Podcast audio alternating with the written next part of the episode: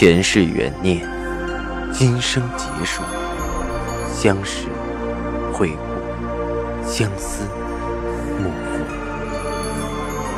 忘川河畔孤等，三生石前许愿，浮华落尽，只余情深入。欢迎收听由喜马拉雅出品的《情似故人来》，作者。文安初心忆故人，蒋波，魅影，明月照经纶，木千林。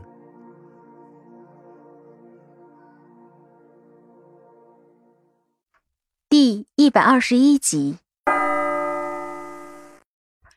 张帆开车送我过去。进去后，郑昭很热情的给我引荐着各个公司的老总，这也是打开人脉的重要一步。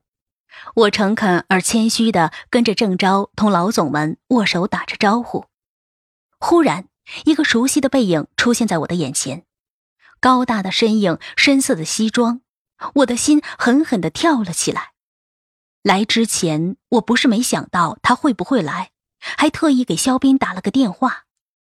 肖斌明明说他还在住院，怎么就过来了呢？郑昭拍了一下赵以静，赵总。我给你介绍个新秀，河西的老总宋清扬。赵以静转过身，看着他，我忽然几分眩晕，微微抖着伸出了手。赵总。赵以静表情冷冷的看着我，勾了勾唇道：“我和你不认识吗？”郑昭几分惊讶的看着我，我搓搓手，尴尬道：“啊，认识，认识。”郑昭拍拍我的肩，原来你认识赵总，那你们慢慢聊，我过去照应一下那边。说着，转身到了另一个台子。周围人来人往，赵以静却好像都没有看到，只是定定的看着我，眼里仿佛有惊涛骇浪的情绪，却又被压抑的尘封。我被他看得心里扯得生疼，索性也不勉强自己笑。只是低头看着他的脚，青瑶。赵以静终于开了口：“你还好吗？”我慌不迭的开口：“啊，好，非常好。”说着抬头无所谓的看着他，说着：“你呢？听说前阵子生病住院了，没顾得上去看你，不好意思啊。”赵以静狭长的眸子眯起看着我，抽了抽嘴角道。还是这么倔。他的声音几分熟悉的亲昵，我心里无端的毛躁起来。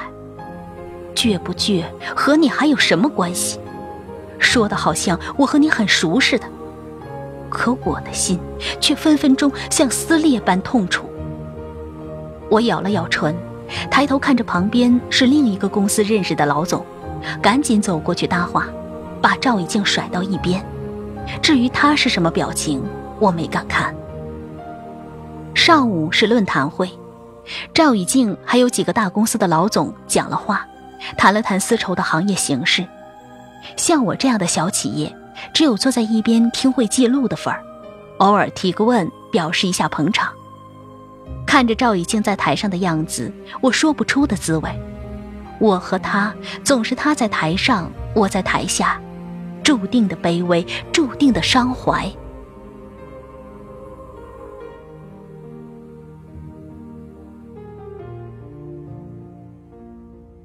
由于下午的会议开始的较早，中午便只是自助，但自助的档次蛮高，各种海参鲍鱼看得我眼晕。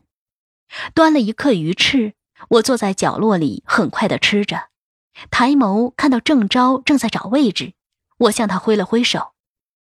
我的手还没落下，对面已经稳稳坐了一个人。赵赵总，我结结巴巴的打了个招呼。求助似的看着郑昭，他却是个有眼力劲儿的，也许看出我和赵雨静关系不同寻常，已经环顾左右，装作没看到我挥手，扭头去了另一个桌子。我有些懊恼的垂下了手，低头猛吃着。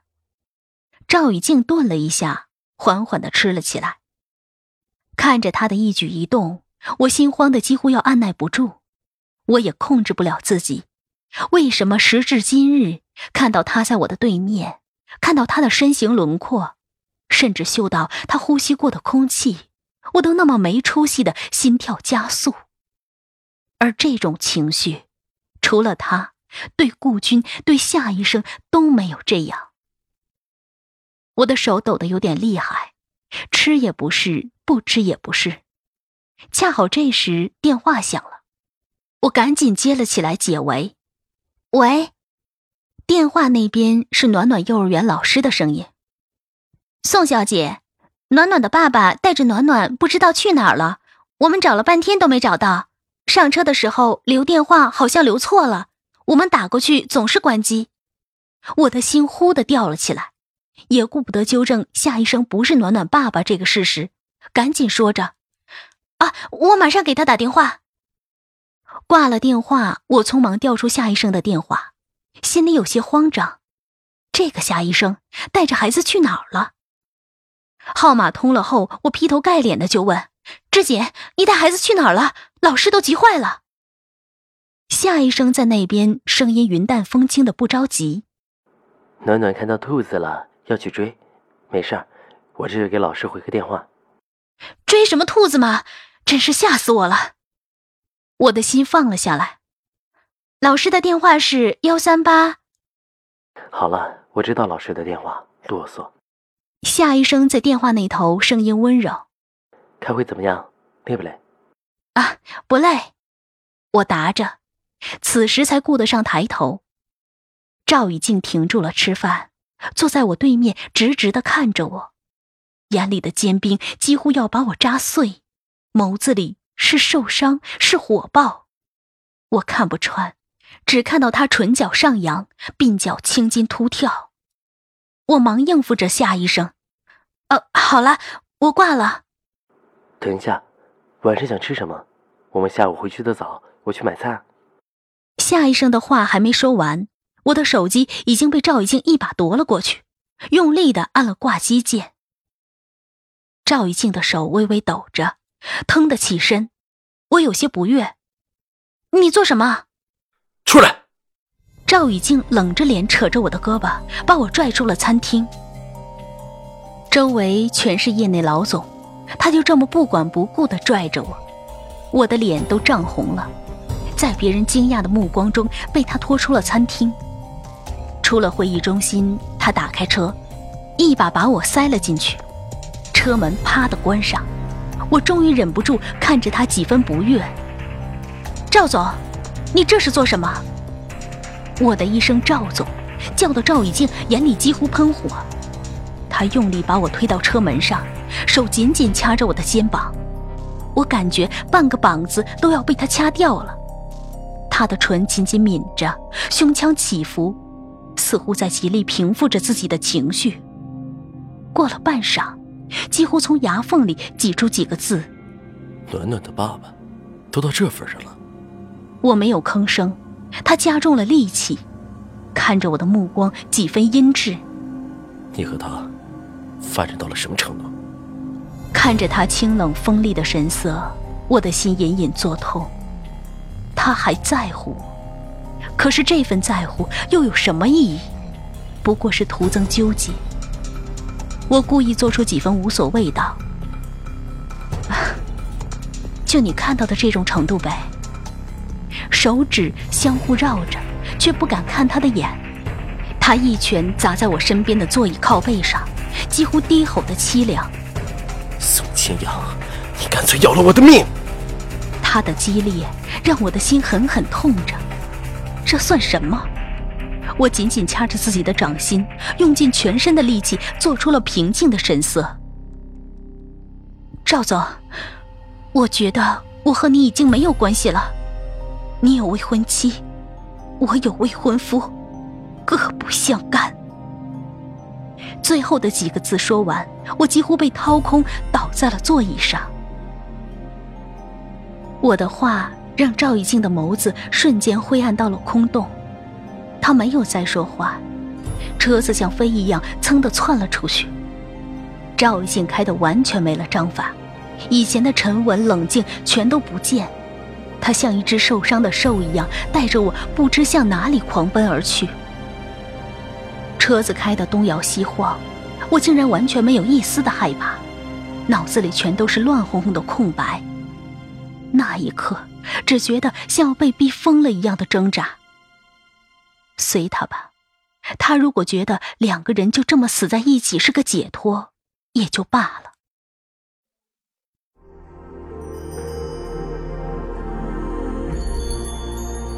您正在收听的是喜马拉雅出品的长篇穿越小说《情似故人来》。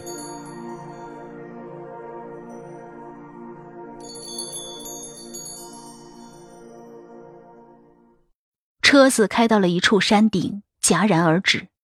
赵以静下了车，靠在车上狠狠吸着烟。我全身无力的就着地上的一块石头坐在了那儿。四处的凉风出来。我的眼泪早已四溢。人这辈子怎么就这么难？以为找到了一个遮风挡雨的老公，最后丢了老公，没了家庭；以为找到了一个顶天立地的爱人，最后只是场命运的戏弄。不知过了多久，赵以静的声音悠悠响起：“青阳，真的不能再给我机会，再等等我。”等多久？我的心窜起一丝火苗，忍不住问着。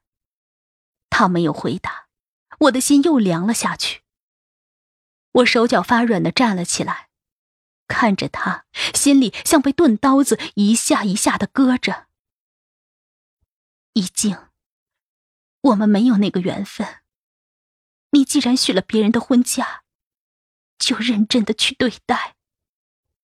说到后来，我几分哽咽，看着赵以静，眼前的他和穿青衫的赵世南的影像不断重叠，几乎要痛到恍惚。赵以静走到我面前，眉宇间全是沉重，忽然一把把我紧紧的搂在了怀里。多久没有的触碰，像泄了闸的洪水般一触即发的奔涌。我只感觉像过了电一样，全身酥麻的软在他的怀里。他身上熟悉的烟草香味熟悉的情愫气息，都让我像中了蛊一样不舍得松开。我紧紧抓着他的衣服，眼泪止不住的流。我有一万个不甘心，这个男人该是我的，上辈子就该是我的，偏偏阴差阳错。上辈子、这辈子都和我无缘。我为什么要先和别人有了孩子才认识他？我又为什么这辈子偏偏和姓杜的没了关系？我哭得没了力气，而他的用力也让我几乎喘不上气。我就那么和他紧紧的抱在一起，我再一次失控。我控制不了自己见到他时那万箭穿心般的思念。当我在他怀里的时候，我没有勇气，也没有力气挣扎，更舍不得松开。但我和他，谁也无法给这份感情一个妥协。他有他的追求，我有我的底线。过了许久，我的手机又响了，是夏医生的。本来不想接。但是方才和赵雨静的再次失控，让我觉得自己很没出息。我接了起来，夏医生的声音几分轻松：“青阳，我们到家了，放心吧。”我刻意做出熟悉亲密的样子回答：“啊，那就好，好好休息，不要太累。”说着挂了电话，看向赵雨静，说着：“我们也回去吧，下午的会也快要结束了。”总得回去打个招呼。赵以静的脸色难看的很，似乎在极力压抑着什么，铁青着脸上了车。我跟在后面，坐到了副驾驶，等了一会儿却没有动静。我抹了抹眼泪，转身看他，他伏在了方向盘上没有动。我愣住了，轻轻推了他一下，还是没有动静。我吓得情绪全无，慌忙把他扶了起来。他脸色很青，闭着眼，没了呼吸。我哆嗦着从他身上各个口袋里翻了翻，终于找到了一个小瓶，应该是速效救心药，忙按着上面的说明喂了他两颗，又不敢随便揉他的胸口。那一刻，我觉得自己混得该死，明明知道他的心脏不好，为什么要豁出命的气他？过了片刻，他缓缓的睁开了眼睛，我哆嗦着握住他的手，一静，我来开。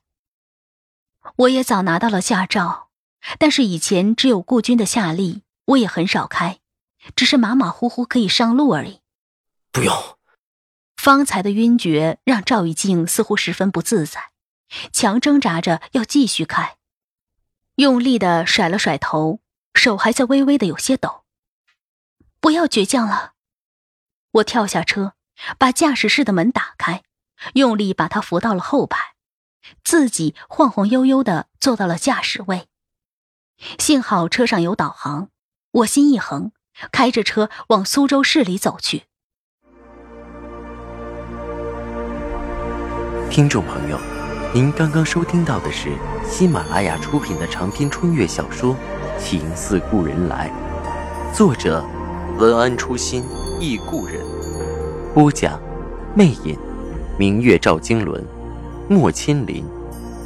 更多精彩有声书尽在喜马拉雅。